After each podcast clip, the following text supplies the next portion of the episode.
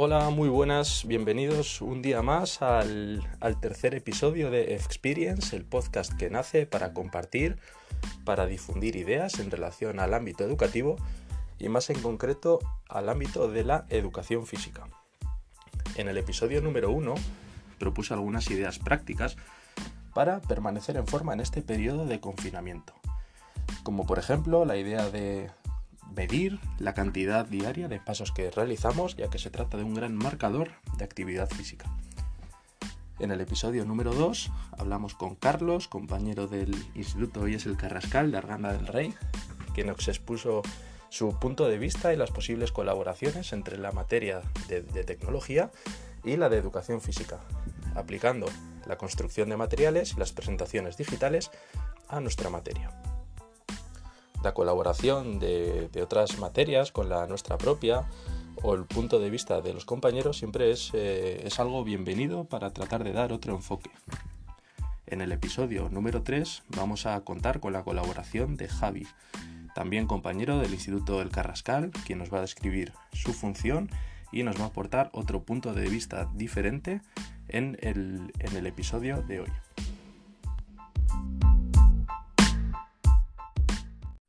Hola Javi, muy buenas. Hola Pablo, ¿qué pasa, tío? Bueno, en primer lugar, muchas gracias por querer eh, colaborar con el podcast. Nada, aquí estamos para lo que para lo que sea necesario y siempre un placer poder charlar contigo un ratito. Muy bien, muchas gracias. Eh, bueno, pregunta obligada antes de todo. ¿Cómo, ¿Cómo, estás? ¿Cómo está tu entorno en estos tiempos de confinamiento? Pues la verdad que yo estoy, bueno, nosotros estamos bastante bien, bastante bien. Yo me bajé a Murcia el, día 2 y la verdad que aquí, pues bueno, el nivel de, incidencia del, coronavirus está siendo bastante inferior que en ciudades, por ejemplo, como Madrid. Entonces, pues bueno, a nivel de, de gente cercana, de familia y demás, eh, todo el mundo está bien, por suerte, no hay ningún caso en el, en el pueblo, con lo cual, pues bueno, el ambiente que se respira es de tranquilidad, dentro de que estamos confinados en casa y que no, evidentemente no podemos salir a nada, pero eh, al menos el ambiente es de tranquilidad con respecto al, coronavirus. Bueno, pues muy buenas noticias, ¿no? Porque hoy en día, pues prácticamente lo, prioritario es, eh, es, estar bien de salud, tanto a nivel individual como, como social, ¿no? Viendo el, el desarrollo pues, que está teniendo la enfermedad en, en, toda España. Bueno, antes de proceder pues, con la parte principal, me gustaría preguntarte quién es Javi, Javi Hernández. ¿Qué, ¿A qué te dedicas en el, en el centro?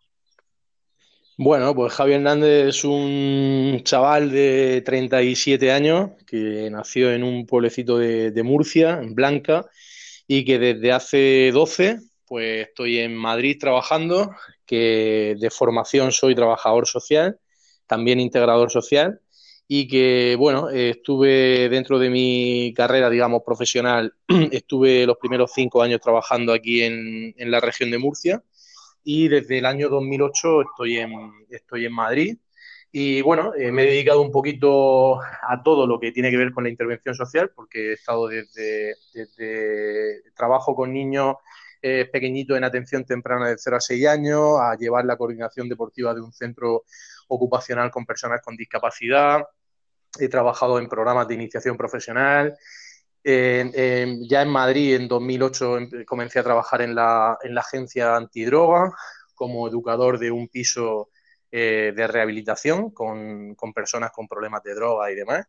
Y desde 2014, bueno, mi labor se, se centra principalmente en el, en el, trabajo con alumnos con, con trastorno del espectro autista dentro de un instituto, dentro de un centro educativo ordinario. Y este centro es el IES El Carrascal, en Arganda del Rey. Y desde allí pues llevo, este mi sexto año en el, en el centro. Y la verdad que contentísimo, la verdad que, bueno, es un placer el, poder trabajar con ellos. O sea que eso es un poco el resumen un poco de mi carrera profesional, de quién soy yo. Y, y en eso es en lo que estamos ahora mismo. Bueno, podemos decir que a partir ya de los cinco años de permanencia en el IES El Carrascal ya, ya eres patrimonio del centro, ¿no? Ya, ya patrimonio de patrimonio de la de la de Arganda del Rey, por supuesto. Sí, sí, ahí bueno, ya, y la verdad que esperemos que por, por unos añitos más, porque bueno, en el centro ahora mismo pues estamos un equipo profesional bastante bueno, quizás sea el equipo profesional mejor o más cualificado que yo veo de todos los que he estado en estos 17 años de trayectoria profesional, digamos. Y, la verdad que, bueno, por mí seguiría siendo patrimonio, patrimonio nacional durante, durante bastante más tiempo. Sí. Bueno, pues a raíz de tus palabras podemos deducir que tu, digamos, tu carrera profesional ya está completamente enfocada en lo educativo.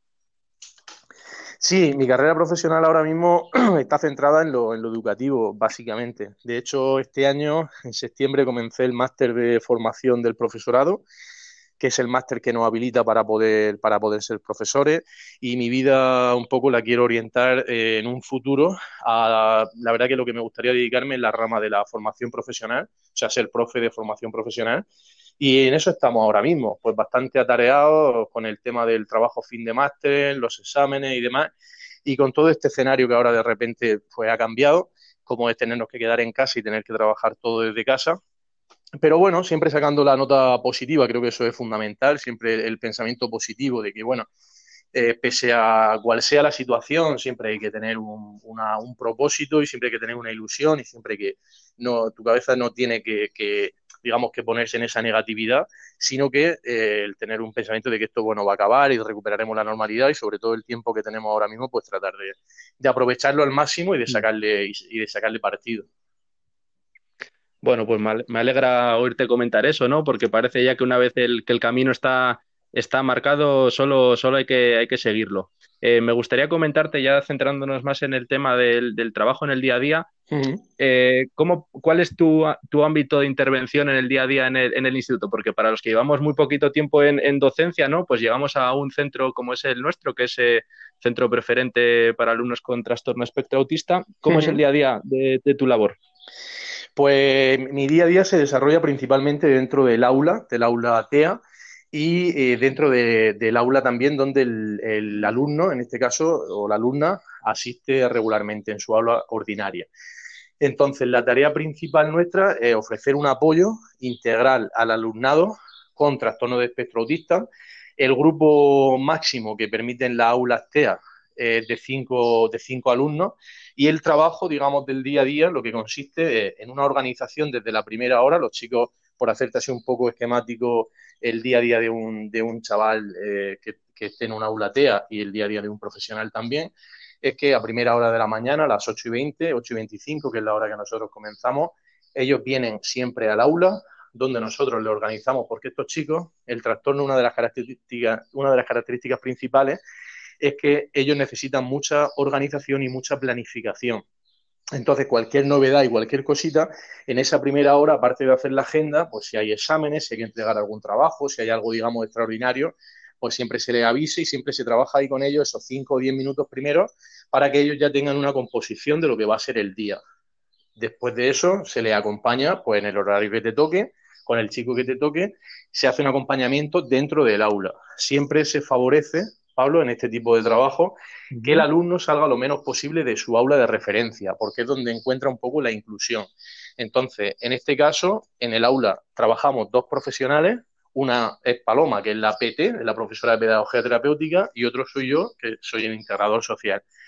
Entonces, el integrador social lo que se ocupa básicamente es de trabajar dentro de, del aula con el chico, adaptando los contenidos que el profesor va dando digamos, a su, eh, al nivel que él tiene, para que él pueda comprender bien todo lo que se va explicando en clase y un poco como yo digo siempre, el papel nuestro principalmente servirle de guía, es decir, que anote todo, que apunte todos los exámenes, los trabajos, que, que eh, enseñarle un poquitín herramientas para poder desenvolverse bien dentro del ambiente de clase, cómo coger apuntes, cómo estar atentos, bien atentos a la explicación, que no se despisten, porque muchos, algunos de ellos también tienen un poquito de déficit de atención. Entonces, nuestro papel también es de, venga, vamos a seguir, vamos, vamos a anotar esto, vamos a apuntar esto, un poco servirle de guía un poco en el, en el, en el día a día, ese es el trabajo fundamental. Y luego la otra parte, la parte en la que trabajamos dentro del aula específica nuestra, principalmente lo hacemos con ellos en habilidades sociales, ¿vale? Estos chicos, otra de las características que tienen es que a nivel social eh, presentan dificultades, ¿vale? Les cuesta un poquito de trabajo relacionarse y demás, y entonces nosotros lo que ahí le damos son herramientas y técnicas para que ellos pues cada vez puedan eh, relacionarse de forma eh, más positiva, digamos, de forma más natural Y bueno, en eso, en eso radica nuestro trabajo. Nosotros, otra cosa también importante en nuestro trabajo es que nosotros no llevamos una, digamos, una programación tal cual puede llevar otro profesor de otra asignatura, donde primero se hace esto, esto y después esto, sino que nosotros vamos trabajando en función de las necesidades del grupo.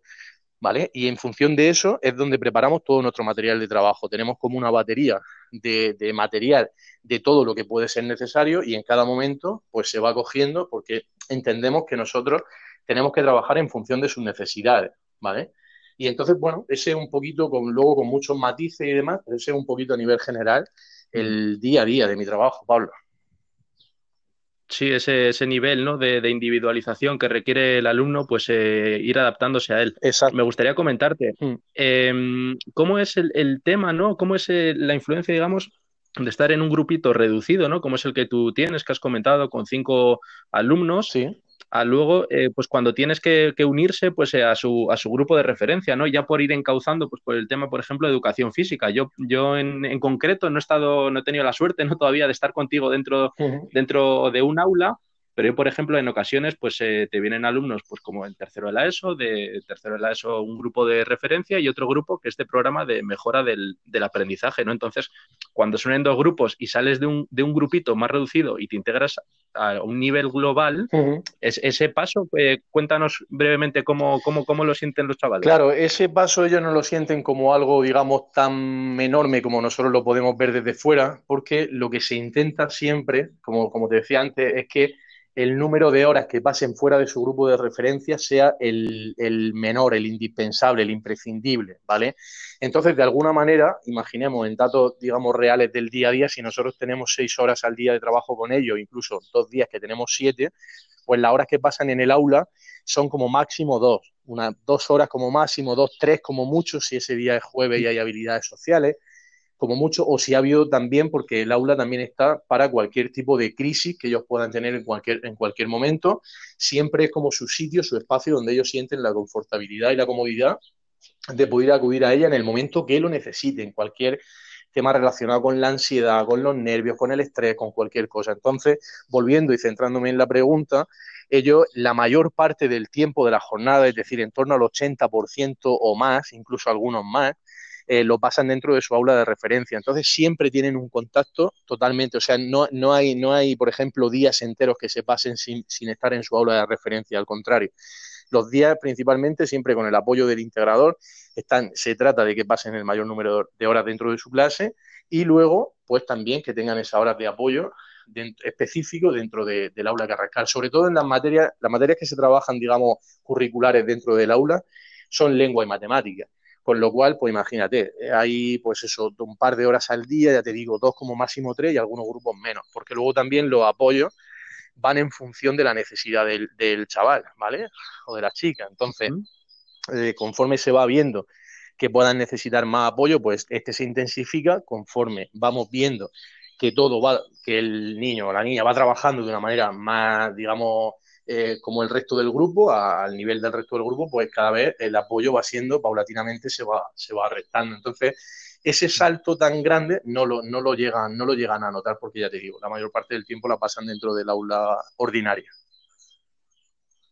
Y mm, a nivel de, está claro, ¿no? Que el hecho de estar dentro de un grupo, como bien has dicho, pues el, el, el desarrollo de, la, de, esas habilidades sociales que trabajáis dentro del, del aula Carrascal, eh, esa aplicación práctica luego eh, a las materias, por ejemplo, en, en educación física, el, pues el hecho, por ejemplo, de salir a, a hacer actividades pues, de baloncesto uh -huh. en tercero en la ESO, ¿vale? primero en tercero. Sí. ¿Cómo, ¿Cómo, crees tú que repercute el impacto este eh, educativo de la educación física también eh, aspectos como pues salir al patio, ¿no? El no estar claro, en, en, un aula. Claro. Eh, ¿Nos puedes contar brevemente cómo lo ves desde tu perspectiva? Claro, yo veo que en, en, esa hora es donde ellos más necesitan un poco la orientación o el apoyo profesional, ¿vale? Porque son ambientes que no están, digamos, tan controlados, llamémosle, mm, entre comillas, digamos, tan controlados como un ambiente de clase, donde un poco la función de, del profesor es explicar y del alumno es estar sentado en el pupitre. Aquí todo, todo el tema de la interacción entre ellos se, se, da muchísimo más, ¿vale? Que, que, en una clase, en un pupitre normal, que realmente te relacionas pues, con el que tiene a derecha o izquierda, delante y como mucho detrás, pero no hay una... En asignaturas, por ejemplo, como educación física, pues ahí es donde nosotros intentamos sacar el principal partido de, las relaciones sociales de ellos, porque ahí es donde realmente pues tienes que interactuar con el compañero.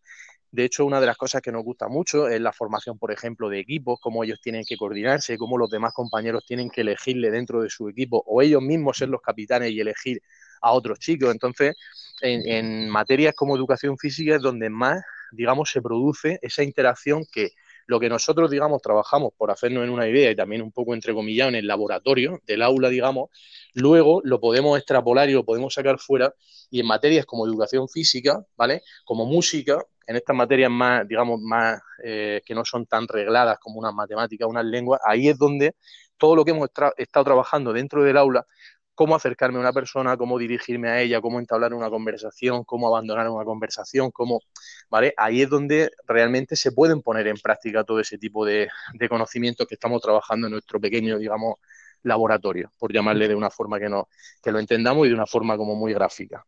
Sí, es que de hecho eh, el, enfoque, digamos, eh, tradicional de la educación física siempre ha estado, digamos, orientado ¿no? hacia, hacia un, eh, rendimiento, el, ejecutar, el hacer acciones, pero hoy en día el, discurso que tiene es precisamente más orientado hacia, hacia la participación, ¿no? Como resaltan algunos, algunos autores, lleva precisamente más enfocado a estos objetivos de, cooperación, de colaboración en, grupos, y muchas veces incluso a los propios alumnos eh, es una cosa que les cuesta, ¿no? De que tú estés jugando o haciendo un reto, un reto colectivo en, grupos de cuatro, cinco, seis o incluso toda la clase y ver el hecho que tenemos que colaborar para ganar todos y, ese concepto en ocasiones de, pero ¿quién gana?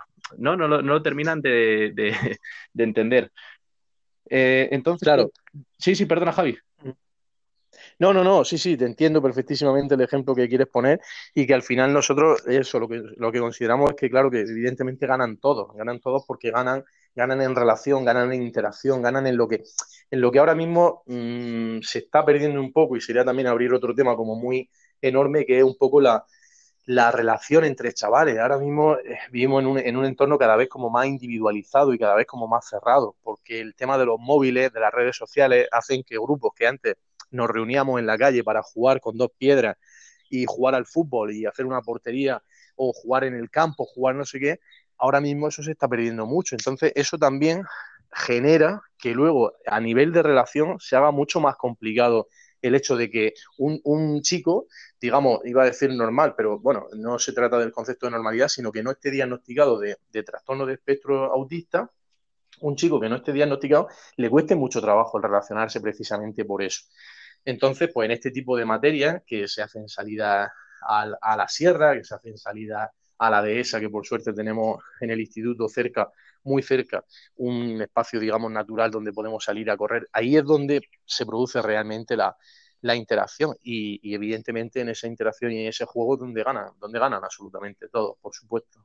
Me gusta que saques el tema de la ESA porque creo, quiero preguntarte brevemente porque creo que quizás nos pueda dar para, otro episodio. Y teniendo en cuenta pues que en este mes de abril ha sido el día del autismo, si nos puedes eh, describir brevemente qué es el, o sea, cómo se enfoca en el instituto el día del autismo y su relación, pues, eh, que tiene con la, con el cross, ¿no? del IES el Carrascal. Claro, pues mira, el cross este iba a ser nuestro, nuestro cuarto año de, de, cross y viene siendo una, ya una tradición, incluso hay profesores que yo sé a conciencia que se están preparando durante buena parte del año para correr esa carrera, donde hay, bueno, digamos que la, la, competitividad es lo que menos importa y el ganador es lo que menos importa porque al final quien gana es la comunidad educativa. Y bueno, esto fue un proyecto que surgió precisamente desde el Departamento de Educación Física porque eh, el día 2 de abril, que como todos sabemos se celebra el Día Mundial de las Personas con Trastorno del Espectro Autista, pues nosotros siempre desde el centro, al ser un centro preferente todavía más, pues tenemos una tradición de, digamos, darle la mayor visibilidad posible a este día, ¿vale? Entonces, pues bueno, se ha hecho todo tipo de jornadas para sensibilizar y desde hace unos años pues venimos haciendo un cross que, como decía antes, aprovechando el espacio tan maravilloso que tenemos a, unos cuantos metros del instituto, que no tenemos ni siquiera que coger autobuses ni nada para desplazarnos, sino que vamos caminando. Eh, pues allí el año pasado, por ejemplo, hicimos la, digamos, llevamos la iniciativa a cabo de hacer camisetas. El color del autismo es el color azul, pero, pero digamos que el corazón del autismo, la simbología, representa los colores azul, amarillo, eh, verde y rojo. Y entonces el año pasado, pues por grupo, desde primero a cuarto, tuvimos la idea de comprar unas camisetas donde con un logo sobre el Día del Autismo, todos los alumnos portaban esa camiseta el día de la carrera. Y era pues bastante emocionante ver a casi 700 alumnos, más todo el equipo educativo y el equipo docente del centro, que está muy implicado, muy, muy implicado, repito, porque esto también es importante, eh, en todo el tema de la sensibilización del TEAN, todo el tema de la sensibilización del autismo, participó de esa carrera y bueno, pues se hizo un día festivo donde ellos son los verdaderos protagonistas, el alumnado de, del aula, donde ellos leen un discurso, donde también nos sirve para entrenar con ellos el hecho de que se quiten un poco ese miedo escénico que todos tenemos de salir delante de 600 o 700 personas a decir un discurso, y lo hacen y participan y es un día un poco de orgullo para todos, principalmente para ellos, y lo que se busca básicamente pues es eso, es digamos sensibilizar al resto de la población de que son personas capaces de todo, no son incapaces de nada, sino al contrario, son capaces de todo. Y, bueno, y, pasando desde, desde el cross, que es una de las actividades como que más peso ha cogido, hasta un baile, hasta jornadas dentro de las tutorías, bueno, la sensibilización intentamos hacerla por todos los medios durante todo el año, pero en esa semana del 2 de abril digamos que se intensifica muchísimo más todo este tipo de actividades. Este año pues ha sido una pena, todos lo hemos sentido bastante, el hecho de no poderlo hacer, pero bueno, como hablaba al principio, pensamiento positivo y pensar que el año que viene dará tiempo y que lo haremos si cabe todavía con más fuerza y con más ganas que, este año. Doy fe de ello. De hecho, eh, recuerdo la, foto final que nos hicimos ahí en el, en el recreo de una toma aérea que quedó, vamos, espectacular. Yo la tengo puesta de, fondo del, iPad y yo creo que es un día muy especial tanto para ellos, ¿no? Como decías, incluso para nosotros, ¿no? A nivel eh, social, emocional, pues te deja también eh, un poco tocado, ¿no? Me gustaría comentar ya en último lugar para ir cerrando eh, también el hecho de la propuesta del cross hace también en un deporte lo que es un poco, digamos, individual, ¿no? Como es el atletismo, pues ese poder de socialización en el que el ganar y perder se trivializa, ¿no? Y luego también en, estos tiempos de confinamiento yo creo que dos de las, de las características o dos de, las cosas que echamos de menos precisamente a nivel personal es la socialización, ¿no? También un poco lo que nos aporta el deporte, pues, eh, ir con la bici con los amigos, ir con el fútbol, con el club de gimnasia y luego también el hecho de hacer actividades al aire libre. Eh, ¿Tú en tu día a día esta actividad física, realizas actividad física, tienes eh, alguna actividad favorita? ¿Cómo lo ves? Sí, yo todos los días, todos los días intento, vamos, todos los días intento y logro hacer un poquito de actividad física. Ahora mismo, evidentemente, en este tiempo, pues dentro de, dentro de, casa, ¿vale? Porque evidentemente no podemos salir. Tengo la suerte o el privilegio de poder estar ahora mismo en un entorno como muy natural, porque como te decía al inicio, mm, me bajé a Murcia y aquí mis padres tienen una casita en plena naturaleza, donde hasta el contenedor de, abajo hay, hay como unos 150 o 200 metros, y entonces intento hacerme ese camino andando y corriendo pues unas cuantas veces al día y luego pues tiro mucho de, todas las plataformas de, o aplicaciones de internet que te preparan una, una buena tabla de entrenamiento y, y, con eso pues bueno voy voy tirando y voy intentando hacer deporte cada día, porque para mí el deporte es algo fundamental a todos los niveles, tanto a nivel, tanto a nivel físico como a nivel mental, y, creo que es algo que, vamos, que a mí me proporciona una liberación y, una, y un bienestar ¿vale? Ya te digo, tanto a nivel físico como a nivel, como a nivel mental, que para mí es fundamental. Y me cuesta mucho trabajo entender un día sin deporte. Entonces, con todo esto que nos ha venido ahora mismo, pues intentamos hacer lo que se puede, pero sí que todos los días tener una, tener una actividad, una actividad mínima que nos, que nos proporcione, pues bueno, ese, ese bienestar. Hmm. En último lugar, eh, has mencionado las, las aplicaciones, eh, lo comenté en último episodio con Carlos, pues que es, que es un, vamos, eh, la investigación y el hecho de poder tener en tu teléfono móvil aplicaciones de actividad física, pues es un, avance, un avance enorme, ¿no? En este caso, ¿tú cuál nos recomendarías o cuál, cuál te funciona bien en tu caso personal? Pues mira, yo para, para, a la hora de cuando puedo hacer deporte al aire libre y demás, siempre utilizo la aplicación de, de Endomondo para contar kilómetros, hacer la ruta y demás. Ahora mismo, al estar aquí en casa, estamos utilizando mucho, eh, no tanto aplicación, sino vídeo de una... Utilizamos mucho el de una chica que se llama Patri Jordán, que está como muy de moda en redes sociales y demás, y la verdad que tiene unas tablas bastante intensas y en esa media hora o 40 minutos le damos mucha caña. Pero bueno, hay veces que ponemos entrenamiento, alta intensidad y tal para hacer en casa. Y ahí tampoco no tenemos una predilección especial por una, por una aplicación concreta o por un vídeo en concreto, sino algo que nos va gustando, que tenga bastante movimiento y que te haga sudar un poquito y que por lo menos durante esos 45 minutos, una hora, pueda, pueda un poco liberar esa tensión y, y hacer ese deporte que también nos viene. Mm. Sí, yo creo que es importante variar, ¿no? Porque si quizás eh, creo que lo comité en el primer episodio, si tú realizas la misma actividad, el mismo tiempo, ¿no? Al final esa, esa monotonía quizás puede hacer pues que, nos aburramos. Claro, nosotros, ya te digo, por suerte, porque siempre me remito y me repito a la suerte que tenemos de poder estar en el espacio que tenemos, pues tenemos como diferentes espacios dentro de la casa, tenemos una terracita donde tenemos un césped en el suelo donde tiramos mucho de ella cuando no llueve. Hoy, por ejemplo, que está el día nublaete, no podemos, no podremos tirar de ella, entonces lo hacemos dentro. Y dentro de la casa también tenemos un espacio en el salón y también tenemos otro fuera en el porche. Entonces, cada día intentamos variar precisamente por eso que tú decías en tu entrada ayer, porque eh, la monotonía de hacer siempre el mismo ejercicio en el mismo lugar te puede conllevar pues eso, eh, cierto aburrimiento o cierta pasividad ya y, y cierta desmotivación.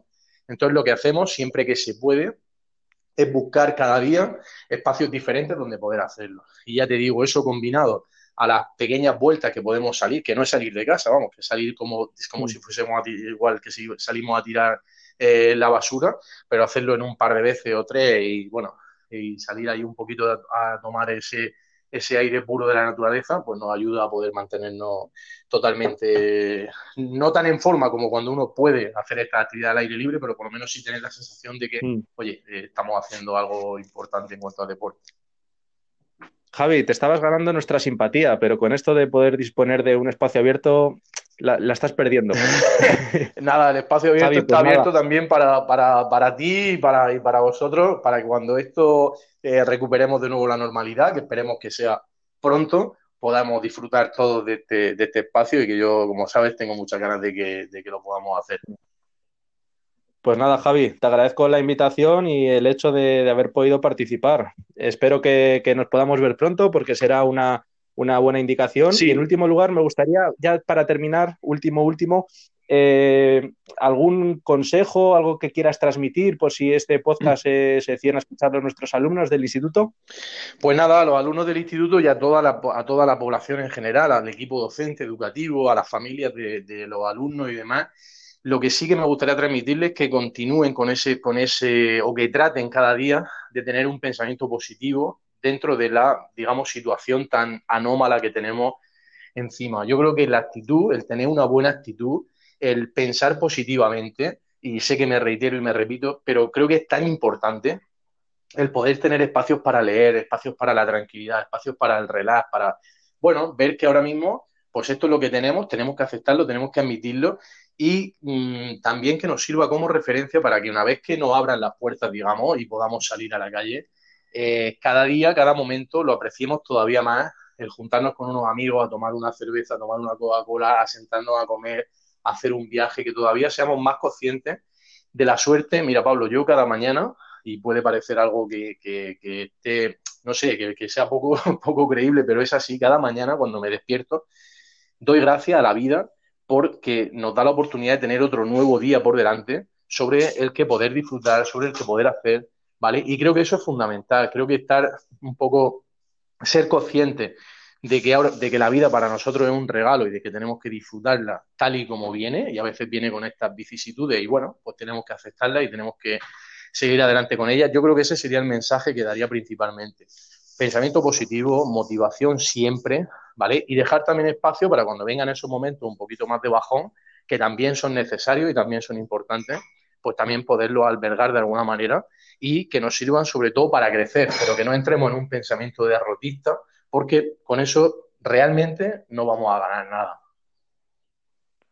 Pues comparto tus palabras al 100%, porque creo que hay que enfocarlas de, lo que dices, ¿no? De que, de que, es un día más que hemos vivido, que es que, mm, tenemos que hacer que cada día cuente, ¿no? Para nosotros mismos y un día menos para volver a, disfrutar de ese día a día que, tanto añoramos. Javi, muchas gracias por participar y un abrazo muy fuerte. Nada, Pablo, muchísimas gracias a ti por contar conmigo y bueno, pues mucho ánimo a todo el mundo que escuche este, este podcast y nada, que estoy aquí para todo aquello que puedas necesitar. Vamos, no dudes en llamarme de nuevo. Muy bien, Javi, gracias. Un abrazo, Pablo. Adiós. Cuídate mucho.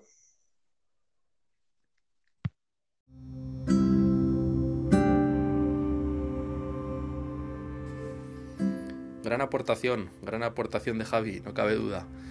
Desde aquí agradecerle su, participación, ¿no? ya que la exposición que nos ha hecho de su trabajo en el día a día pues hace darnos cuenta de la labor educativa que realiza todo el mundo en el instituto para que el engranaje funcione a las mil maravillas.